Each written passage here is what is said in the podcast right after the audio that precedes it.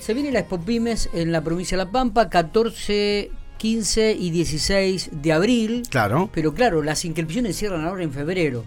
Para ello estamos en diálogo con Nicoló Cavalar, un poco el referente de la organización. Qué pronunciación la, suya. De Nicoló Cavalaro, así es, bien, bien tano el, el, muchacho, no puede, no puede disimularlo. Y nos va a hablar un poquitito sobre las inscripciones, sobre los objetivos, cuáles son las expectativas para este 2023, una muestra que se ha hecho un poco referencia en el centro del país. Nicoló, buen día, ¿cómo estamos? Hola Miguel, muy buen día, ¿cómo te va? Muy bien, muy bien, ¿cómo estamos?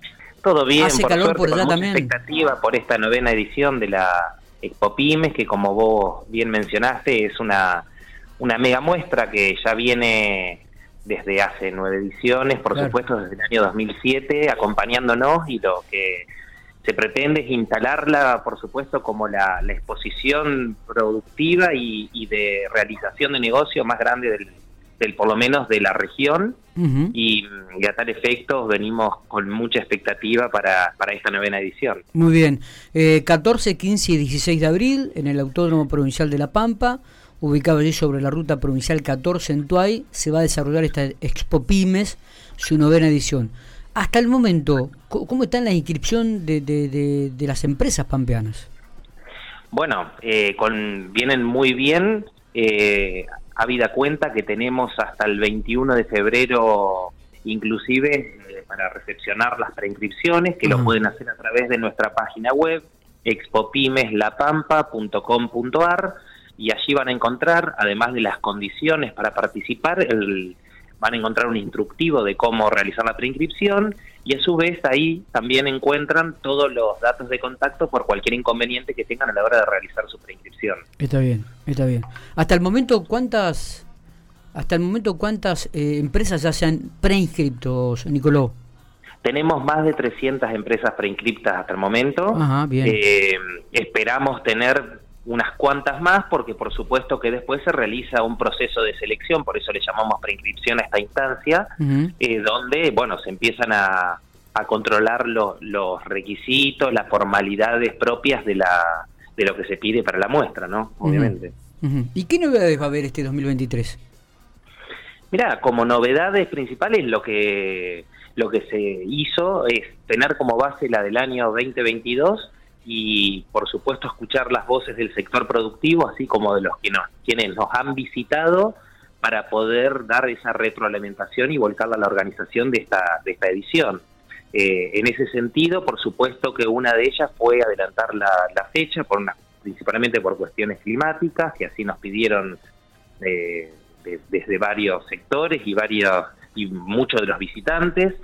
Eh, también, por supuesto, eh, hemos eh, como rediseñado la muestra, pero no eso no quiere decir que no estén todos los sectores que han estado en la, en la edición anterior, sino que fuimos, eh, nos paramos del lado del visitante y quisimos rediseñarla para que sea más intuitiva en cuanto a, a los productos que puede llegar a demandar. Ajá, bien. Por lo tanto, entonces empezamos a dar aquellas empresas que dan soluciones para el agro, independientemente que son metalmecánica o de la madera, que estén todas nucleadas en un sector, todas aquellas empresas que den soluciones para el hábitat, que estén en otro sector, aquellos que dan para las infancias y las juventudes en otro lugar, por Bien. supuesto que van a seguir estando las artesanías como tal, las autóctonas eh, en, en otro en otro sector, entonces queremos ir dándole como experiencias al, al visitante para que ordenadamente pueda recorrer la, la, la muestra y a su vez encontrar aquellos productos que, que esté demandando, ¿no? Está, está.